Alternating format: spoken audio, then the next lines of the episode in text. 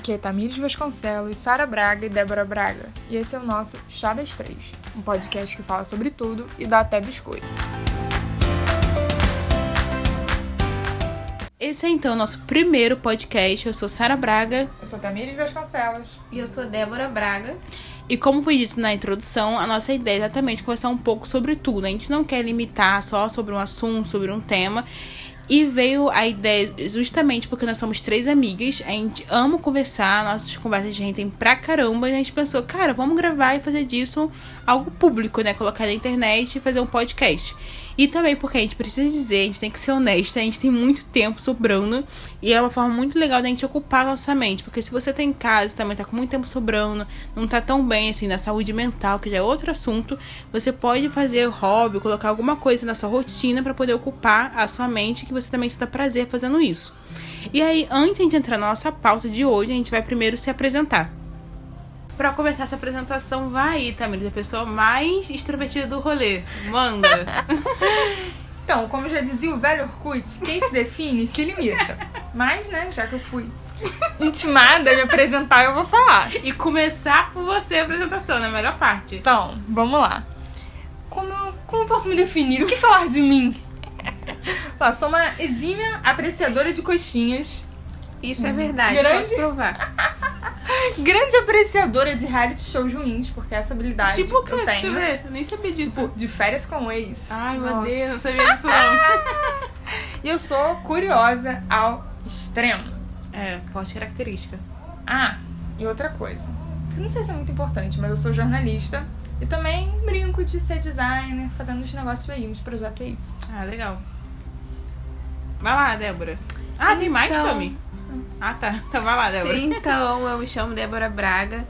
É, diferentemente da Tamires, é, só coxinha não é o meu limite. Eu gosto de comer, porque, né, taurina, amores, gosto de comer, gosto de dormir e gosto de ver muitas séries no meu tempo livre. Eu adoro entender sobre política, é, tanto brasileira quanto internacional, por isso também eu sou estudante de relações internacionais. Eu prezo muito a amizade do vamos, vamos. Eu não gosto de amigos que falam vamos. E aí, quando chega na hora, eles desmarcam o compromisso. Não é direto pra você, tá, Tamires? Desculpa. Nossa! Eu trabalho pra viajar. Se eu estou trabalhando, estou juntando dinheiro para viajar. E uma frase que eu gosto muito, que eu levo pra vida, é do cantor, escritor, é, poeta Marcos Almeida, que, se, que ele fala assim: É lá de casa que eu ganho a estrada e corro o mundo inteiro. Tento, tombo, ergo, canto, luto, vou e volto pra lá. E aí é isso que eu Nossa, sou. o que, que eu vou falar depois disso, cara? Foi muito lá em cima o nível. Eu tô tipo assim, Eu tô até Deus. oprimido, falando, nossa, essa pessoa só come coxinha, curiosa, É, assiste reality show, só isso. Aí eu quero começar falando sobre viciado em café. Uau, Sara, palmas. Que característica. Enfim, é uma característica forte minha.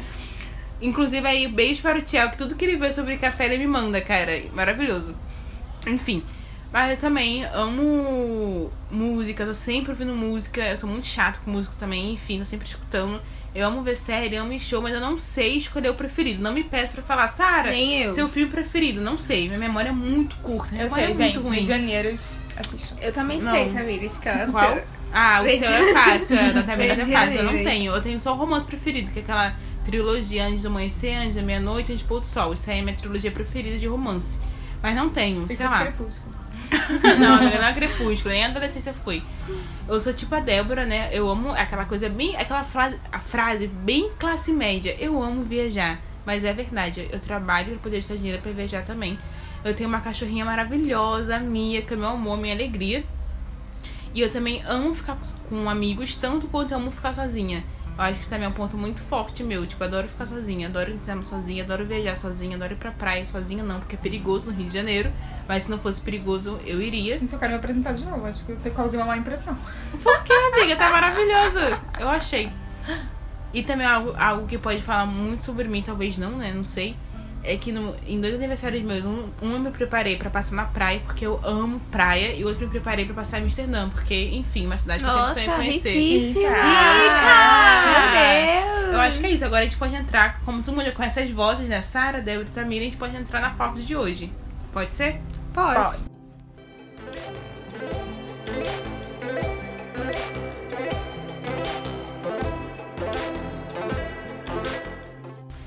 E aí a ideia que eu trouxe, né, que eu falei assim, cara, tá, vamos gravar nosso primeiro podcast. Trouxe aqui pra falar sim ou que não. Foi que, cara, na, nos primeiros podcasts as pessoas se apresentam e é meio que só isso. Eu pensei, eu não gosto, Sara, de só ouvir um podcast, pessoas se apresentando, porque eu sinto que não rendeu nada. Foi só um podcast As inútil. pessoas não absorveram nada, né? Não tem É, nada. acho que foi meio inútil. acrescentar. E a Débora falou que não, né? Que você gostava, não via problema. Eu falei que eu gostava porque é bom que você entende como vai ser o podcast, se você vai querer ouvir ou não vai querer ouvir. E aí você toma a decisão. Então eu vou, vou passar ao escutar ou não vou passar no próximo. E aí eu falei assim, tá, mas vamos só no final trazer um assunto rapidinho aqui. A ideia é essa. Eu hoje a gente vai falar sobre produtividade. Por que produtividade? Porque cai na questão que eu tava falando. Eu não posso só ouvir pessoas falando sobre elas mesmas, tipo, foi legal, eu ri, conheci gente nova, que é interessante e acabou. Não. Na minha cabeça, Sarah, tinha que render alguma coisa aquele podcast. E por que que a gente tem essa sensação que tem que estar tá rendendo absorver tempo? alguma coisa sempre. Sempre, todo momento, né? Daí a gente falou assim, ok, vamos falar sobre isso. E aí na minha cabeça a ideia é porque a gente tá dentro de um mundo que manda e faz a gente ter essa sensação de culpa que a gente tem que gastar nosso tempo fazendo alguma coisa boa. Tanto que a gente foi é, pesquisar no Google e quando você colocar lá no Google produtividade, o que que aparece? Aparece produtividade Receitas, no né? país, É. aparece receita, Cinco aparece passos pra ser mais produtivo no trabalho. produção rural, aparece é, o que, que você pode fazer pra melhorar sua produtividade. Sempre, né? Como ser produtivo? Cinco passos. Como ser produtivo? Durma mais, durma menos. Exatamente. Esse tipo de coisa. E aí eu fui pesquisar, né, também fui ler, porque aqui a gente faz reunião de pauta, a gente pesquisa o nosso conteúdo pra falar brincadeira. Mas eu tava lendo e que é muito nessa questão de que a gente tá sempre, no nosso sistema capitalista, a gente tá sempre em dívida. Tá sempre em dívida. É um, é um sistema de escassez e produtividade. Tipo assim, eu preciso estar fazendo alguma coisa, sabe? Eu preciso estar produzindo. Porque, e entra em outro assunto, que foi da newsletter maravilhosa, que eu amo, Rainha Carla Soares, do Outra Cozinha, que ela escreveu sobre a tirania do quantificável. Que tudo aquilo que a gente pode contar, tipo assim, eu vi um podcast e posso listar, preencher cinco coisas com esse podcast. Então, posso listar e é quantificável, isso vale muito mais, sabe? Do que uma coisa que eu só ouvi, conheci pessoas legais, é uma coisa que eu não posso mensurar. Então, não isso tem, vale muito menos. como você contar o valor. É, né? exatamente. Tipo, Quando não eu é consigo plausível. contar, perde o valor. É exatamente isso.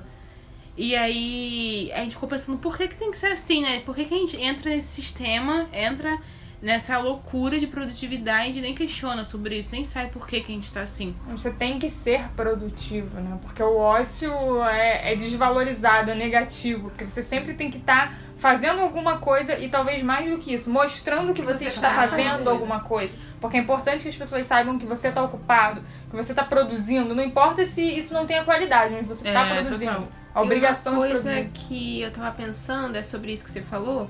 É que isso de mostrar que você está produzindo, se você não mostra que você está produzindo, as pessoas já têm uma imagem de que você não é, é uma pessoa é admirável, é, você não é uma pessoa Nossa, tão sim. capaz, não é uma pessoa que se empenha muito no seu trabalho, porque ela não tá vendo isso. E você pode estar sendo é, uma pessoa produtiva ou aproveitando de uma forma diferente, mas as pessoas, por não estar enxergando, elas acham que você não está sendo produtivo. Esbarra nisso da presença online, né? que É, pra você existir, total. pra você mostrar o que você faz, você tem que estar ali, colocando no Até no trabalho também, tipo assim, no trabalho, se eu não tô falando pra minha chefe, eu tô fazendo isso.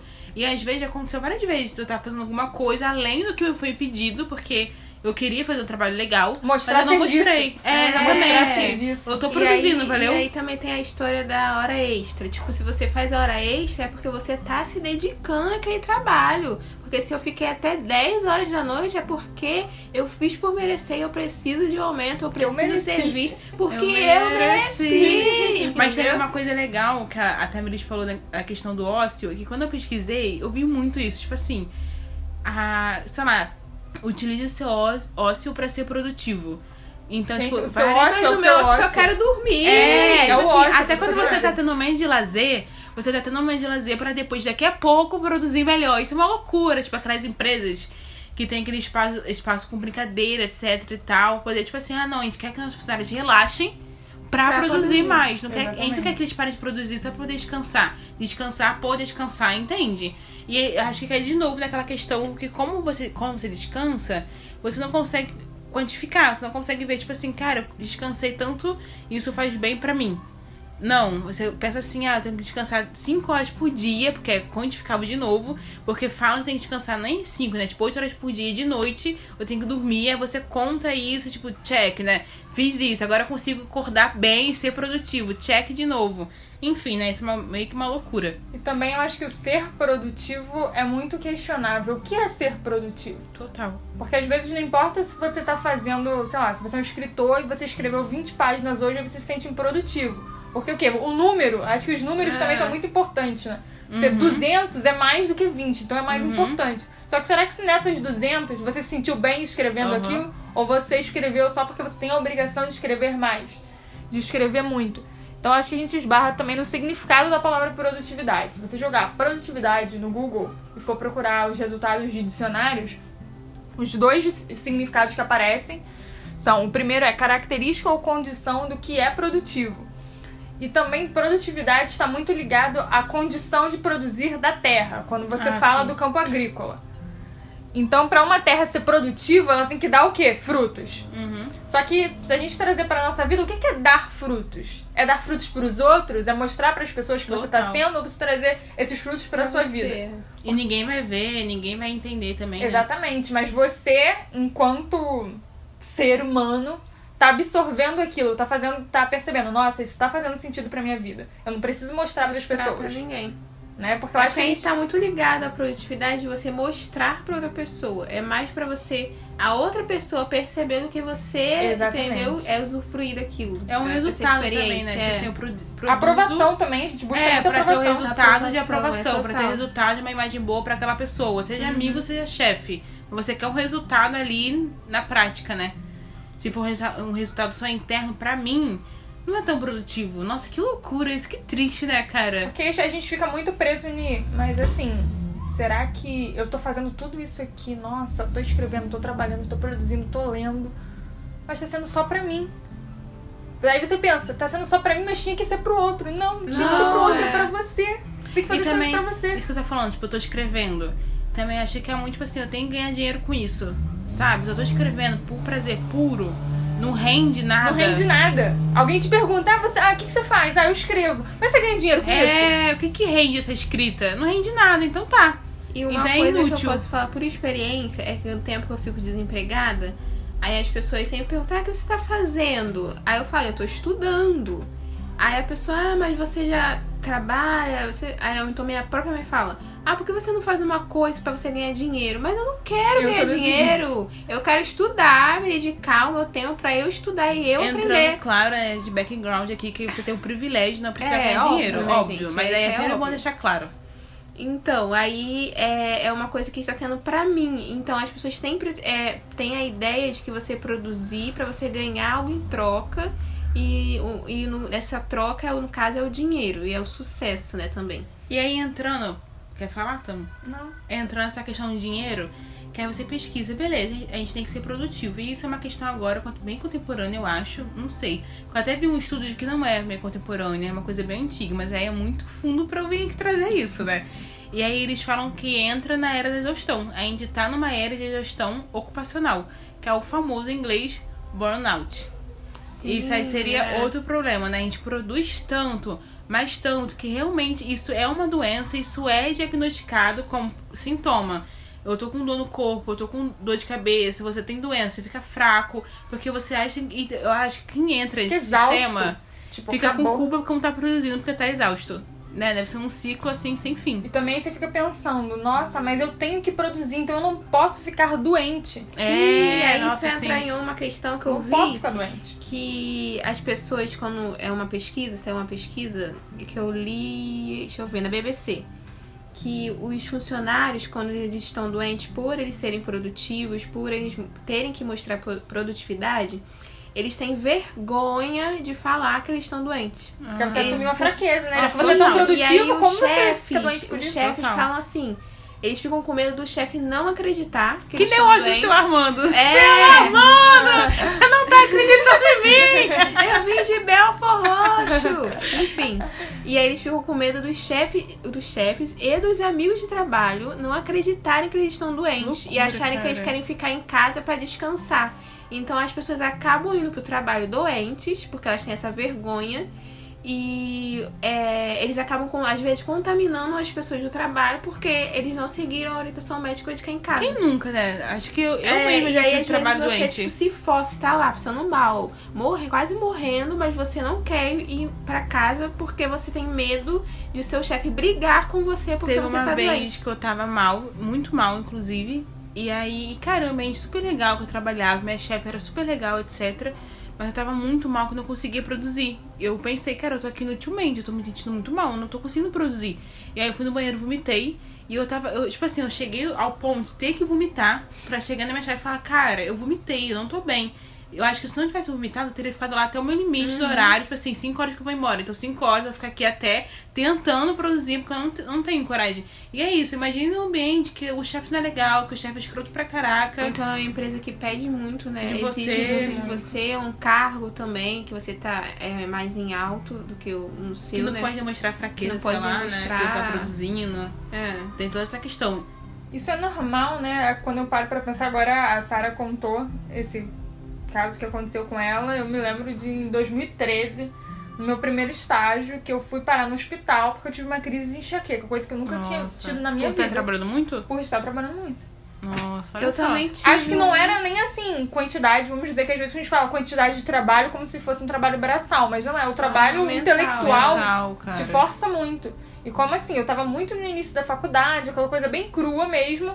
Era muita coisa pra fazer e muita coisa pra escrever. Já falei pra vocês que eu sou jornalista. Então, muita coisa pra escrever e pauta e... Mesmo sendo estagiária, na época era uma coisa que eu não saberia. Hoje eu saberia lidar de uma, Aham, de uma forma bem mais tranquila.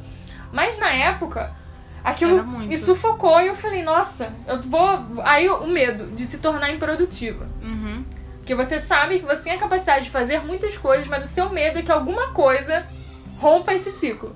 E aí você vai se sentir vulnerável, vai se sentir fraco. Uhum. E como é difícil você demonstrar isso pro outro. E, E eu acho. Ah, tem muito isso na, na nossa sociedade, a gente sempre tem que estar bem, Bem, sempre tem que estar nossa, forte. sim, sim. Sempre tem que aguentar tudo. Por isso que eu falei no início, que eu acho que é válido falar, que, cara, a gente tem tempo sobrando, a gente não tava. Acho que isso também é legal de falar, a gente não tava bem porque a gente tava em casa o tempo inteiro, a gente tá em casa há muito tempo. E a gente isso é legal de falar, porque, cara, a gente é ser humano normal, a gente não fica bem, a gente tem problema, a gente fica pra baixo. É nem que ninguém que tem depressão, ainda bem que ninguém tem depressão. Mas, tipo, a gente tem uma questão de ficar mal mentalmente, assim, né, cansado, então vamos usar esse tempo pra fazer uma coisa boa. Nossa mente precisa de estímulos, né? De você estar fazendo coisas que te deixem feliz e o contato também com outras pessoas. Às vezes a gente fica É, muito em casa. Em casa, total. Você só tem contato o quê? com o celular, que você fica lá rodando vídeos do Instagram o dia inteiro, você tá assistindo Netflix. Mas acho que isso não é o suficiente. A nossa mente, ela precisa de mais. E também é falar isso, que é muito louco, porque, por exemplo, a gente não é workaholic, tipo, ah, amo trabalhar, dou meu máximo, a gente não é dessa. A gente entende que o capitalismo pede pra gente trabalhar, a gente não concorda com essa prática. A gente, tipo assim, sei lá, tem uma certa maturidade pra lidar com a vida e a gente já sofreu com isso que a gente tá falando. Porque quando a gente escuta, a gente pensa, não, é uma pessoa muito distante, de Distante, mim é. que vai sofrer com isso. E não, cara, a gente tá aqui contando relatos nossos, que eu nem sabia da Tamires, por exemplo, também não sabia do meu. Mas que isso é normal, todo mundo passa por isso. Infelizmente. Mesmo a gente ter uma Infelizmente. consciência É, de todo o sistema que a exato. gente vive, a gente, por a gente A gente viver tá nele, incluso nele, né? exatamente, É a gente cede pro sistema, a gente acaba entrando em todas essas brechas. E é uma coisa que é também- quase inevitável. O, outra coisa que eu ia falar é que a gente cai nesse, nessa tensão constante. É uma tensão que a gente tá, tipo, sempre ali de que eu preciso estar fazendo alguma coisa. A gente se cobra muito. E aí eu posso dizer que era um motivo que, ainda bem, né? Que quando eu terminei a graduação, eu não quis emendar o meu mestrado junto, porque, que nem você falou, trabalho intelectual, trabalho mental. Pra mim é muito pior, é bem mais difícil, porque, tipo, no meu mestrado, eu não tenho horário de bater a carteirinha. Entrei 7 horas, saí 5, sei lá. E aí, quando eu trabalhava, eu batia o ponto, né? Sei lá, de 11 até as 7 da noite que eu trabalhava. E aí, eu saí do trabalho e caguei, assim. Tô em casa, tô descansando, eu consigo desligar. E aí, eu acho que no meu mestrado cai, cai muito nessa tensão de que o tempo inteiro eu tô pensando, cara, eu tinha que estar escrevendo. Eu tinha que estar lendo texto, eu tinha que estar na biblioteca. Eu não posso ver série, eu não posso gastar uma hora de al- almoço vendo série, porque eu tenho que estar produzindo alguma coisa, sabe? E a gente acaba gastando mais tempo se culpando É, muito. do que tentando falar, peraí, o que que tá acontecendo? O que que eu realmente preciso fazer e que às vezes a gente não precisa fazer. Tipo, tudo bem gastar uma hora almoçando e vendo série. tá, Tá, tudo, bem, você certo, sentar e Sarah. tu parar um pouquinho, tá tudo bem, porque eu acho que a gente tem que colocar na nossa cabeça que nós não somos máquinas. É, total. Uma hora vai dar ruim. Vai dar ruim. Então, e a gente fica vendo, acho também, a- a- o fator comparação. É. Acho que principalmente eu passo muito por isso. Por eu estar muito tempo em casa, depois que eu terminei a graduação. E aí eu fico, nossa, eu passo o dia e eu falo, o que, que eu fiz? Uhum. O que, que eu Aí a gente fala, o que, que eu fiz de produtivo? Mas a gente tem que pensar, se você fez alguma coisa e você não necessariamente obteve um resultado, mas você conseguiu terminar aquilo, você foi produtivo, total. porque você fez. Total. Acho que a produtividade também tá com. tá muito ligado à capacidade de fazer. Não importa o que, não importa quanto. Que é uma produtividade boa, que a gente tá querendo dizer aqui também, né? É, Que pode ser no sentido bom. É, a gente tá levando mais pro, pro lado positivo. A gente fala que o cansaço da produtividade é, vamos dizer, um malefício, né? É, total. É Mas uma coisa que, tipo, na terapia, na época que eu fiz, foi um resultado de eu começar. Que é, é isso, eu sempre falo isso com minhas irmãs, tipo, a gente critica o tempo inteiro, só fala mal, só, só foca em coisa ruim. E aí eu pensei, cara, coisas pequenas que eu fiz, porque eu fiz. Tipo, eu acordei e, tomei, e preparei o meu café, porque eu gosto de preparar meu próprio café da manhã. E aí, quando eu não comi uma torrada pronta ou um biscoito pronto, eu fiz meu café da manhã, eu escrevia lá, cara. Fiz meu café da manhã, isso foi muito bom. Uma coisa besta, tipo assim, minha perna é muito seca. Eu venci a preguiça e passei meus cremes de noite, passei o meu óleo corporal, tava lá, eu fiz isso, que é uma coisa boa. E a gente foca só, tipo, eu não li todos os textos, eu não saí com a Mia pra passear, eu não, sei lá, fiz minha yoga hoje e aí pronto, só fiz coisa ruim. Mas não, tem coisa pequena, bebi os meus 2 litros de água por dia, sabe? sonho, Coloquei ser lá, hidratada, meu ser hidratada sempre. Coloquei lá, isso é muito bom também, focar nas coisas pequenas que a gente faz o tempo inteiro e a gente só foca na atenção que eu falei de coisa ruim o tempo inteiro, sabe? E também a coisa da gente valorizar muito o extraordinário. É, a gente só nossa, valoriza, sim. nossa, hoje eu consegui ler 50 páginas. Terminei Guerra e Paz. Comunista. Nossa. Tipo, aquela coisa bem complexa. Você tem que. A gente valoriza muito o complexo, né? É. Mas as coisas simples a gente acha, nossa, mas isso tipo, eu Eu faço no vi dia. três episódios, sei lá, de Game of Thrones. Isso é uma meta, minha filha. Três episódios de Game of Thrones, uma É hora. pesado. Então, já pode ser um- uma coisa que eu fiz, produtivo. E três também horas. aquela coisa, aquilo tem que ser produtivo pra você. É, ninguém Às vezes precisa eu tô saber. falando uma coisa que para a Sarah fala, nossa. Pode não ter valor nenhum. É né? isso, tipo assim, alguém vai ouvir e falar, nossa, ela passou creme no corpo, que inútil, né? Mas pra mim é muito importante, porque minha pele sente muita diferença.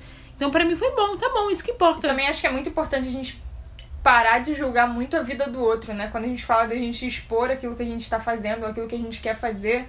A gente parar de julgar. Eu mesma, gente, vejo às vezes os stories e aí a pessoa tá super feliz porque ela fez uma coisa que, tipo, pra mim é. Indiferente, né? E aí depois, ao mesmo tempo, eu falo, é bom eu ter essa consciência que eu falo, cara, você acabou de julgar a pessoa por uma coisa que ela conseguiu fazer. É, ela total. conseguiu fazer, é o momento dela, é uma coisa dela, é aquilo que E ao deixa ela mesmo bem. tempo que você né? não pode julgar uma pessoa, você também não pode é, ter medo do que as pessoas vão Total. pensar do que você fez ou não fez. Tipo, não Exatamente. ser produtivo. Eu não vou É. ser produtivo. Tipo, ninguém sabe, sabe, que você não, não riscou um item da sua lista. Ninguém sabe, só você que sabe. É, e todo e aí, mundo tem se seu não riscou, background, ok, né? amanhã você pode fazer. Não tem problema. Acho que na, a nossa vida, aí eu acho que já quase esbarra em outro assunto, a nossa vida na rede social é muito editada, né? Então, às vezes, a gente acha que tá sabendo muito, a gente vê lá as pessoas, nossa, cheguei no trabalho 8 da manhã, lá, e tô aqui no escritório até as 11 da noite, sei lá. E aí você fala, nossa, a pessoa trabalhou pra caramba e tal, mas às vezes ela Eu, teve- cinco horas em casa, trabalhei mais do que ela. tipo, sei lá, né? Entendeu? E tipo, a gente não pode julgar ou a pessoa que sai muito Gerenciamento cedo do trabalho. Eu já tive muita gente falando, nossa, fulano entra e sai tão cedo do trabalho. Tipo, que tá- o trabalho dos sonhos. E às vezes não é o trabalho dos sonhos. é. Ela tá ali sofrendo pra caramba, mas ela tem que ficar. Ou então o trabalho dela não pede muito. O trabalho dela consegue fazer em três horas É, ali. A gente quer definir a vida das pessoas, né? A gente quer moldar pra aquilo que a gente pensa. Mas eu acho que é isso, que você deve falar. A produtividade está muito ligada ao julgamento, no sentido que eu quero produzir pro outro ver. Então eu quero produzir pro outro ver, então eu dependo do julgamento do outro. Ao a aprovação tempo, do outro, né? é. Ele tem que me dizer, não, ó, isso é maneiro, realmente está produzindo bem, continue assim. e aí do que ele acha de mim. Ah, ela é uma pessoa legal porque ela faz isso. Eu produzir pro outro, sabe, criar uma ideia Sobre você. sobre mim. É.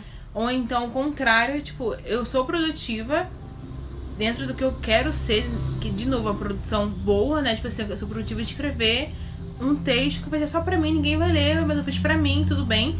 E ninguém vai saber.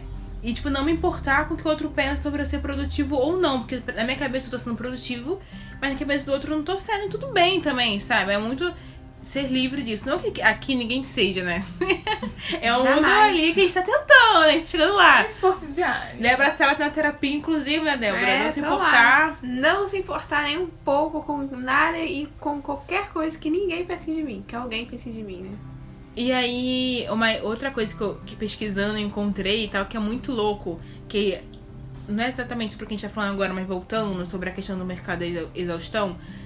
Sempre, gente? Sempre! O lucro. Tá aí, né? O lucro, ele tá aí. Total, As? É isso que eu tava pensando quando a gente ganhar dinheiro. procurou isso. Eu fiquei falando, cara, você tá sendo produtivo, você tá se matando, a sua saúde mental tá indo pro lixo, você tá ficando doente pra uma pessoa ficar rica. E você vai continuar ganhando a mesma coisa. E vai ser muito difícil de você, tipo, conseguir aumento. Você pode conseguir, pode, mas aí a custo de quê?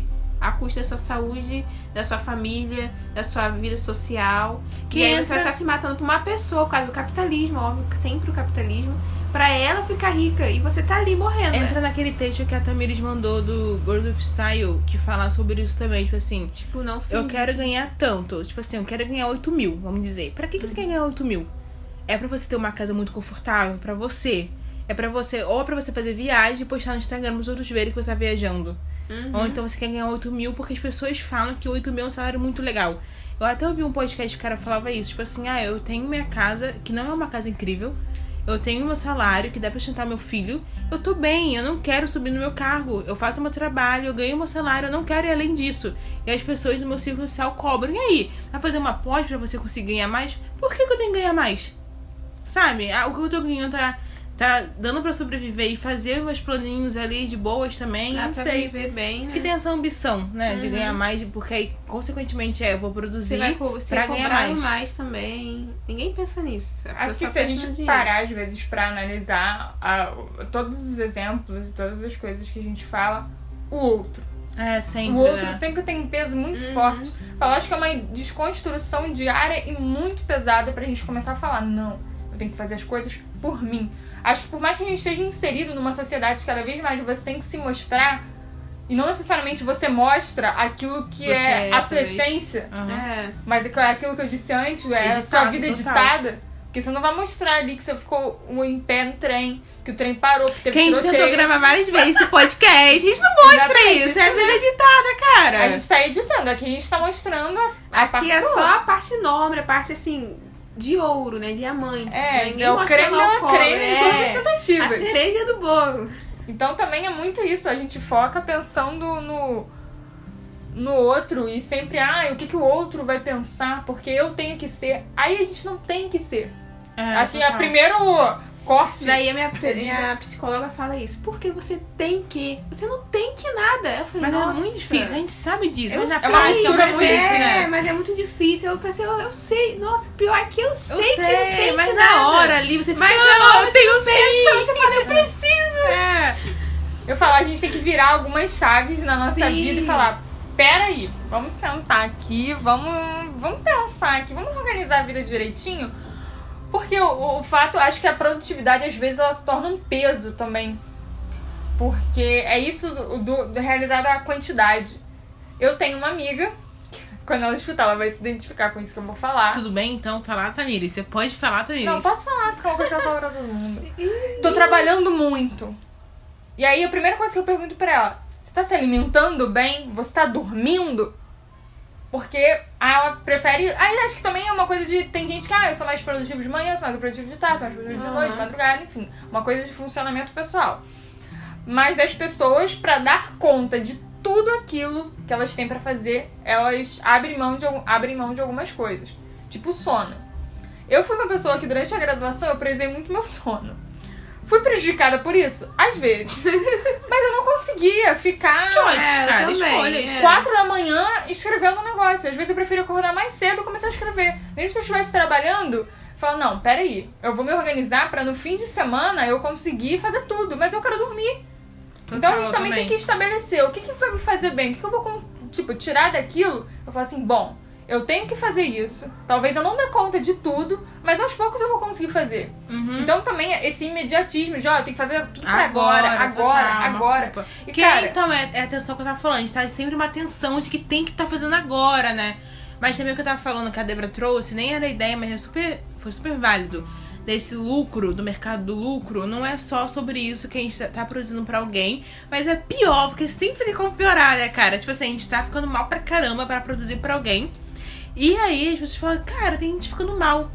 Vamos ganhar em cima de gente ficando mal, entendeu? É o que chama Tem uma mercado- indústria aí, tem um tem mercado uma aí. indústria, exatamente. Tipo, tem um mercado. aí, tem uma vamos deixar a aí. galera se ferrar produzindo muito. Vamos É, criar dinheiro em cima isso aí, disso, ficar sabe? ferrando, Se ferra. Aí a mão invisível do mercado só tá Tá ali, ó. lá, a mão invisível. claro. a Esse mão- termo é maravilhoso. E, tipo, é Ah, uma questão que tá. Eu tava pesquisando, tipo, tá em plena expansão e não tem. Não tá focando em desacelerar. Pelo contrário, só tá crescendo cada vez mais. E aí, um dado que eu vi que. Segundo esse Mac 15, que eu nem sei quem é. Bem Eu acho, é um instituto, né? Em... É, amiga, você é, dessa, eu não sei.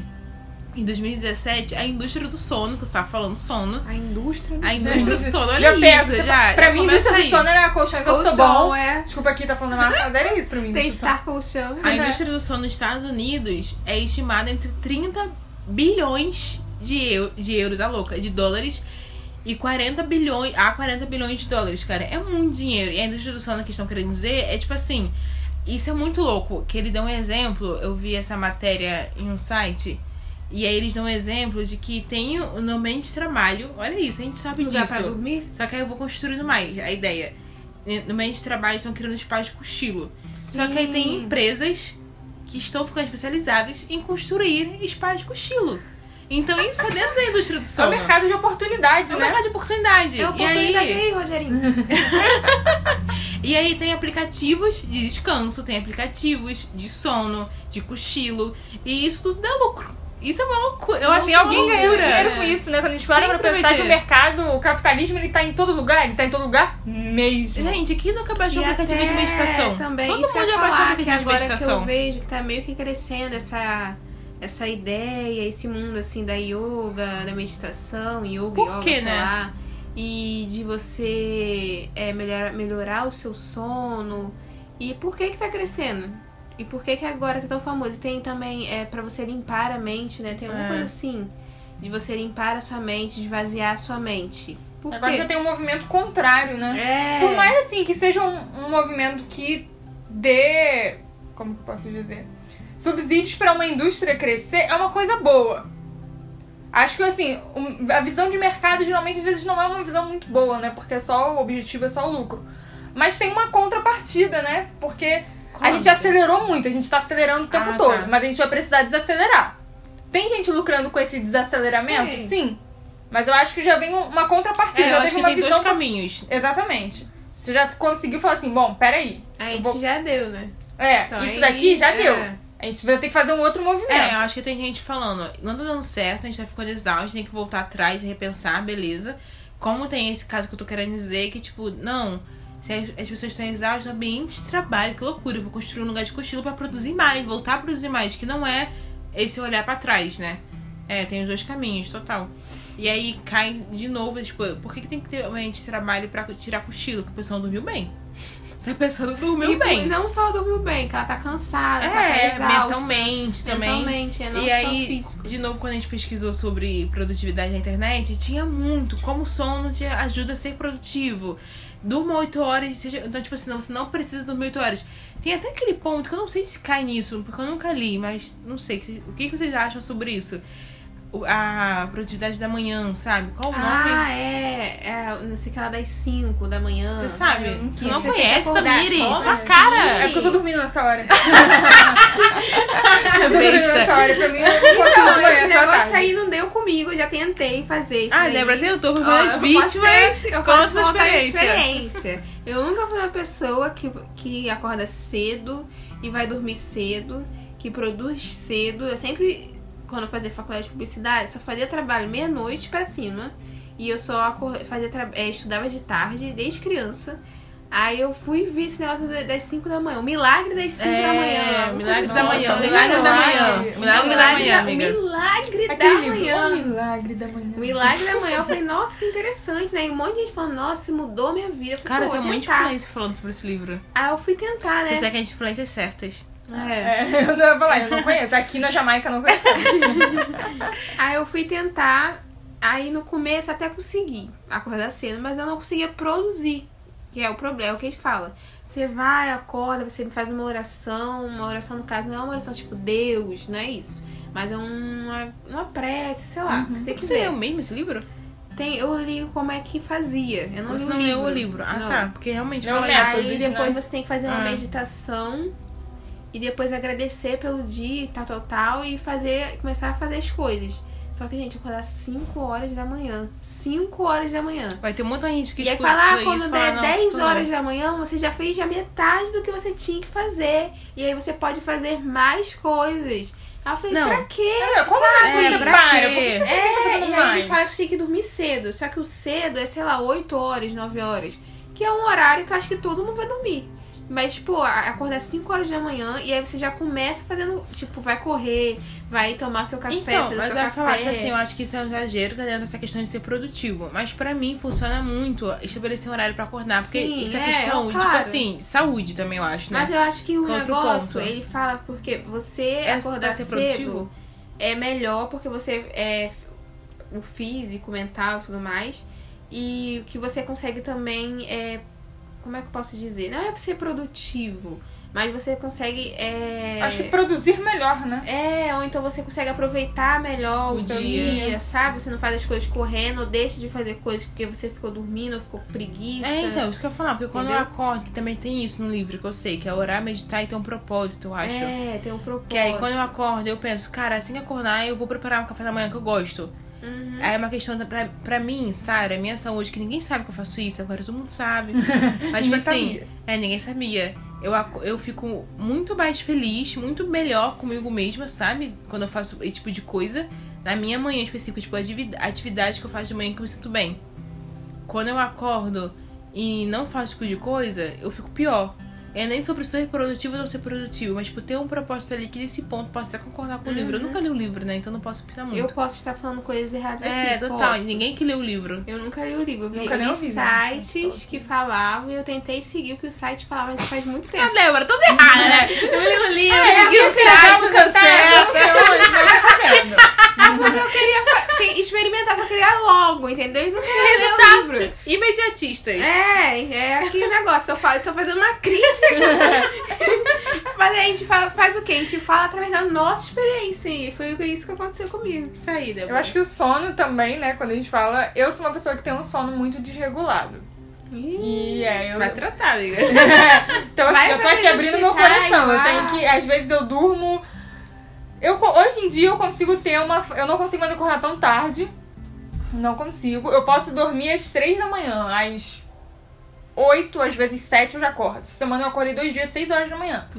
E dormi quatro horas só. E pra mim aquilo foi suficiente. Só que o problema é que também eu tô em casa e às vezes de tarde me dá sono. Mas aí lendo, pesquisando sobre produtividade no- na Vice, apareceu uma matéria falando sobre sono. Eu falei, é, realmente sono tá ligado à qualidade de vida e às vezes com um pouquinho mais de qualidade de vida você consegue produzir melhor. Eu não digo assim de quantidade, mas você consegue fazer melhor as coisas. Viver melhor, É, né? dá conta do seu dia.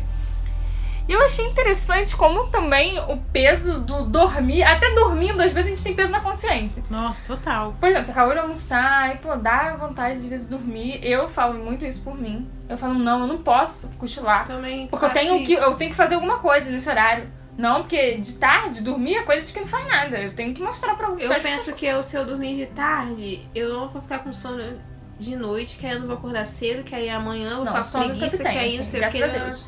O não, sono o eu sono tenho. eu nunca tenho, não. Eu tenho, isso é difícil. Mas eu O gosto. sono eu tenho. E aí também tinha uma frase lá que me chamou muita atenção. Que é dormir pouco pra trabalhar mais. Meu Deus. Aí eu falei, nossa, gente, trabalhar Isso mais. aí é novo, né? Outro sistema ali de entrando de lucro. Para quê? Novas E aí, teorias. a matéria ela contava a história de um jornalista da Vice, que ele pesquisando sobre produtividade, sobre sono, ele resolveu fazer a experiência de dormir só duas horas por dia durante oito dias. E aí eu descobri também. A, a vida é uma eterna descoberta. acham disso, né? A vida é uma eterna descoberta. E aí no texto tem uma sociedade, assim, um site chamado Sociedade do Sono Polifásico, que ela te dá vários métodos de como você dormir, às vezes, tirar, dormir, tirar quatro cochilos de 20 minutos por ah, dia. eu já vi. Ah, já vi isso. também, é verdade. Eu achei muito bizarro. Nossa, impossível. Porque ela vai meio que assim, ó, você começa fazendo tirando cochilos. de- Cochilos, eles chamam de cochilos, mas assim, duas horas acho que já não é tão cochilo, né? Tirando uma soneca, vamos dizer assim, de duas horas, sei lá, quatro vezes por dia. E depois você vai reduzindo. E aí ele falou, eu vou experimentar isso. E um dos argumentos, né, da- que envolve esse tal do sono polifásico é mostrar que grandes inventores, grandes artistas dormiam pouco e eles se tornaram geniais por isso. Como se a genialidade e a produtividade tivesse atre- atrelado Isso a quanto de horas disponíveis você tem no seu Você dia. dormiu pouco, mas você produziu muito. Isso que importa, você produziu muito. Não Exatamente. importa que você dormiu pouco. E aí, o exemplo do Nikola Tesla e da. Ai, do Da Vinci, que eles dormiam só duas horas por dia e eles conseguiam produzir muito. O, o Tesla criar muito e o Da Vinci pintar muito. Eu falei, cara, e a Margaret Thatcher foi uma grande líder alemã e ela só dormia quatro horas por dia. Tadinha dela, só isso. Gente, eu falo. olha só, falar isso. Lutar contra o patriarcado é muito difícil. Eu nem consegui lutar contra o patriarcado horas por dia. Não dá, é muito cansativo. E aí, esse jornalista, ele tem contato com uma menina que ela acho que tinha um ano, que ela dois não anos, dorme. que ela pratica esse sono polifásico. E é dessa que tem um, um método que é chamado Uberman, que é o mais famoso. Que é- eu acho que é esse, que você só dorme duas, duas horas por dia, se eu Ela é não me engano. zumbi, a menina. E aí tem, a, tem a, se- a primeira semana, eles falam que é a semana do zumbi, que é quando o seu corpo. eles ape- meio que apelidam disso. Deus! E as pessoas, realmente, o seu corpo ele tá sentindo. E aí esse jornalista dá o relato diário, a matéria é muito boa, depois eu posso ver uma forma de compartilhar o link pra vocês. Você vai lendo o relato dele e você fala, cara, será que isso é saudável? Ele fala, hoje eu me senti mal, hoje eu me senti triste, isso tá afetando minha É, saúde, total. a minha alimentação, porque eu me sinto triste, porque enquanto na madrugada tá todo mundo dormindo, é aquela uma hora mais tranquila, ele, eu consigo escutar mais o silêncio, eu tô aqui trabalhando. Ele, ao mesmo tempo, o ambiente pra mim é muito triste, sabe? Muito nostálgico, eu me sinto muito sozinho. E aí ele compartilha isso com essa menina. Ela fala: Não, isso é super normal. Mas depois você para de sentir o cansaço. Misericórdia. Falei, que bizarro. O seu corpo, ele não vai parar de sentir o cansaço. Você vai chegar uma hora que você tá, vai estar no nível de exaustão, né? O É. burnout lá em cima. Porque eu também ia falar que nesse caso, eu não conheço o estudo, não posso opinar, etc. Eu tô falando sobre o que eu tô ouvindo. Eu não quero nem criticar exatamente o estudo. Mas É, tô eu também não critico, é, acho que- tá expondo aí uma coisa que existe. Mas eu tô pensando que também isso não respeita cada um, né? Você falou que você do- dorme quatro horas. E ficou bem. Dormiu uma noite, quatro horas, ficou bem. Eu nunca ficaria bem dormindo quatro horas. Eu acho que isso é muito individual. Pra você chegar e falar assim, É vamos aplicar né? isso e vai funcionar assim, porque vai passar essa fase. Não sei, sabe? Eu acho que aí você não tá respeitando o outro. Talvez, Exatamente. sabe? É- Assim, é passar venda, por né? cima do outro. Tem muita receita, colocar- É, É, tipo, uma muito receita. encaixar todas as pessoas em uma receitinha só, como se isso fosse dar certo pra todo mundo, pra vida de todo mundo, pro background de todo mundo. Tipo assim, beleza, pra você funciona, mas pra mim, Sarah, não funciona. Não, isso pra mim é engraçado porque, como eu falei pra vocês, meu sono é bem desregulado, então são muitas fases. Teve uma fase que trabalhando eu consegui acordar bem se eu dormisse 8 horas. Então eu preferia chegar em casa, não fazer tantas coisas e dormir mais cedo e acordar mais cedo, melhor. E em outras não, eu consigo dormir 5 horas, 4, 5, 6 no máximo e acordo bem. E também é isso, né? Quando você é faculdade, eu fazia faculdade muito longe. E aí também estudava muito, etc. E aí eu tinha que dormir menos. Eu dormia bem menos que eu durmo hoje e funcionava bem. E, e funcionava bem. Só que aí hoje eu durmo bem mais e funciono bem também desse jeito. Tem a ver não só com quem você é, mas com o tempo que você tá na sua vida. Você se conhece, né? Acho que o autoconhecimento, ele é importante em tantas áreas da nossa vida. Você conhecer os seus limites, conhecer o seu corpo, ver o que você consegue fazer, o que você aguenta. Porque às vezes a Exatamente. gente acha que... Aguenta e se sente bem também. Não no Exatamente. limite. Porque a gente tem que entender um pouco os nossos, nossos limites, o que, que a gente pode fazer. E é isso, é você parar de focar no que, que o outro acha que é produtivo. Se ele acha que ser produtivo é você fazer umas sete atividades que vão gastar duas horas do seu dia. Enfim, aí, pra finalizar, então, né, pra terminar esse assunto, pode ser? Pode. claro. Aí eu ia que- entrar no- num ponto que eu acho que foi mesmo a solução, né? Qual a solução pra isso, então, gente? Vamos Se eu mudar o soubesse, mundo. tava rica, É. minha filha. Mas aí foi uma coisa que, de novo, a Carla Soares falou na outra cozinha e eu acho legal falar que foi uma ideia que Sa veio Carla dela. Soares, a Sara é sua fã. Sou, sempre fala. E eu já falei isso pra ela, eu já troquei meio com ela. Ai, aquelas, né? Aquela fanzoca, fandom. Ela é uma, uma ídola acessível. Mas que aí eu também acho, concordo com ela, que a solução é encontrar um novo caminho enquanto coletivo. Porque não adianta só eu querer mudar, Tamires querer pensar, mas tipo assim, a gente falou, tem a questão do outro julgar, o que o outro pensa, tem que ser um coletivo, a sociedade pensar, cara, não tá funcionando, como é que a gente faz? Consciência coletiva, né? Total, sempre, né? A gente vive comunidade, é isso. E aí a ideia seria exatamente mudar essa questão de novo da tirania do quantificável.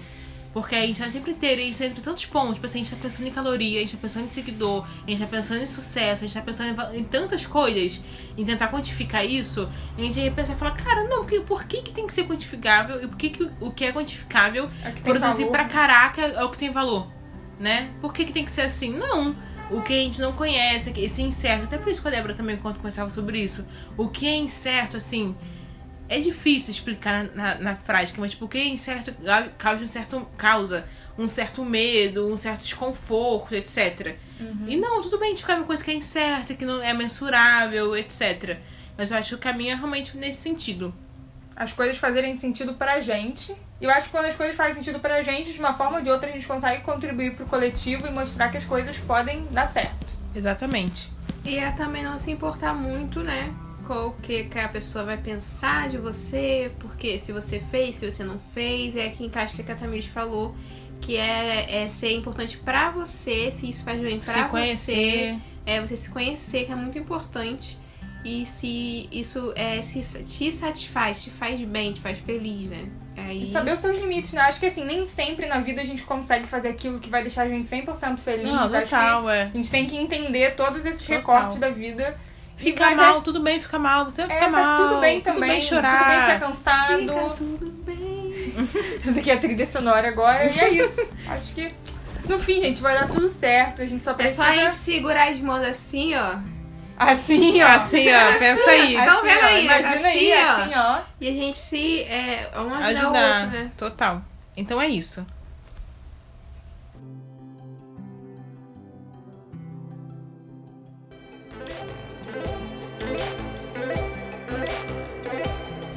Pra finalizar de verdade, então a gente vai entrar agora no Toma o Biscoito, que é um quadro final. Que não sei se é um quadro, né? Mas é pra finalizar, dando biscoito pra alguma coisa, algum cantor, algum artista, algum filme, alguma coisa. Porque quando você acaba de tomar o seu chazinho, tem lá aquele biscoitinho pra você comer junto no final. E aí, Débora, dá seu primeiro biscoito então. O meu biscoito vai pra uma série que eu tô assistindo. Ah, sabia! Mentira, nem sabia que era isso não. Que é a Esther, minha irmã. Um beijo, Esther! Ela tem, me indicou há muito tempo e eu fiquei postergando até agora pra assistir. E a série se chama The, The Newsroom, que é uma série que mostra o cotidiano e os bastidores de um jornal americano. Que agora eu não lembro qual é a emissora que eles falam lá. Mas a série é muito, muito, muito, muito, muito boa. Eles é, não tratam apenas sobre jornalismo, mas eles falam também sobre política. E o ruim é que eu tô assistindo agora é que a série é de 2012. Então, é, tem assuntos que eram tratados na época nos Estados Unidos e aí eles falam sobre assuntos atuais da época. Tipo a eleição do Obama, os concorrentes dele e tudo mais. As guerras que os Estados Unidos estava é, enfiado lá, né? Sempre. E, ele- e a série Estados não trata... Unidos lembra com guerra? Nossa, jamais. Enfiado em algum lugar. guerra? Nossa, Arma? eles Não sei, não. sendo intrometidos nos países dos outros, jamais. E, e assim, eu- Você se, foi- se alguém estiver ouvindo aí dos Estados Unidos, sei lá, FBI e tal, eu Você sou. foi trouxa agora. Foi trouxa. Enfim. E a série não trata só sobre isso. Eles mostram o relacionamento entre os, os jornalistas, repórteres de lá. E tem, uma, tem um, um tiquinho de comédia, de romance, de drama. Tem tudo de forma bem sutil. E a outra dica que eu queria dar é o. Mas são duas? Dois biscoitos? Pode ser, né? Eu quero dar É vários um biscoitos. pacote de biscoito. É. Mostra o biscoito. Tô brincando. É, a outro biscoito vai pra série lá do Michael Jackson, da Ah, HBO. documentário. É, do, série não, desculpa, documentário. É Living Living Neverland. Neverland. Que eu assisti com a Sarah e estamos pesado horrorizadas com a, com a Amiga, você tem que ver real, a gente pode falar sobre isso. E assim, gente, assiste. A gente, pra gente ser uma pessoa que é, não julga só de um lado, a gente assistiu é um outro documentário da Netflix que mostrava o lado bom do Que não é Jackson. Is, não é esse É, eu esqueci. É esse que Eu- fala, é não, é famoso? É, esse. um outro. Não é o Disease lá do Michael Jackson, é um outro documentário. E então a gente quis ver os dois lados pra gente entender os dois lados da moeda. Isso E é pra, aí- de- pra deixar claro que o Live Neverland não é sobre o Michael Jackson. É, o diretor do documentário. ah, então que tá, ele fala- o documentário mostra a história dos dois meninos que foram abusados por ele, né? Que dizem ser, ter sido abusados. E aí mostra um pouco da vida deles antes e depois e durante e depois que eles conheceram o Michael Jackson e durante o tempo que eles sofreram abuso dele. Como que isso influenciou a família e como eles estão hoje com isso. E assim, eu não tenho como defender o Michael Jackson depois que eu vi Assim, não tem como depois Já que tá aqui minha opinião, é, né? Aqui tá a minha opinião. Foi isso que eu cheguei à conclusão depois que eu assisti esses dois. Então os meus biscoitos vai para Live, Live, né? Live Neverland. Neverland e The Newsroom, que é da HBO. E seu biscoito, Tamires, qual é? Então, meu biscoitinho. Falar sobre. Tem uma. Falar aqui uma coisa que eu tenho dificuldade em acompanhar canal do YouTube. Então, às Não vezes, eu sabia, pergunto- se alguém perguntar pra mim fala assim: Ah, qual é o seu canal do YouTube Qual é a sua preferido? preferida? Não sei, amiga. Não, sei. sei. Porque assim, eu não, eu não tenho. Eu vejo vídeos de canais que eu gosto. Tipo, eu gosto da Juju. Assisto alguns aleatórios. Não tenho um canal preferido. Você não é inscrito e nem ativa o sininho de ninguém. Não, eu ativo. Eu ativo. Aí eu vou explicar qual é esse que eu ativo. Então, tem uma agência famosa, uma agência de notícias alemã, chamada Deutsche Welle.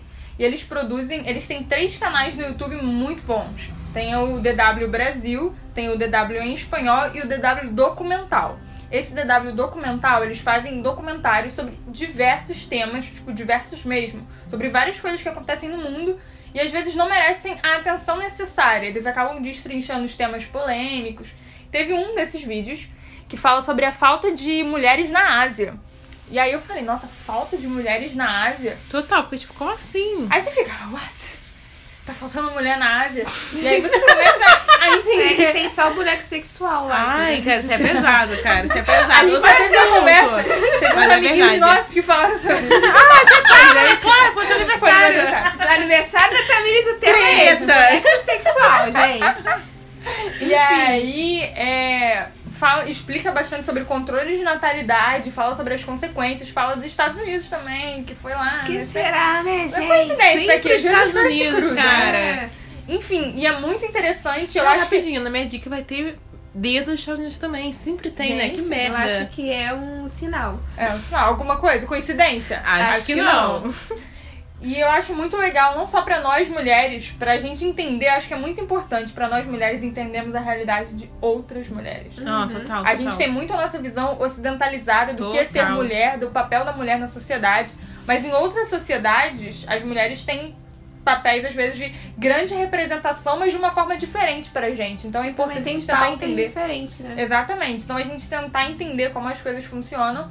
É um documentário que eu não me lembro agora o, o tempo exato de duração. Mas deve ter, deixa eu ver, uns 40 minutos. De Ah, tá 38 ou 40 minutos, não A é gente pode pôr o link. Eu pretendo colocar o link na descrição.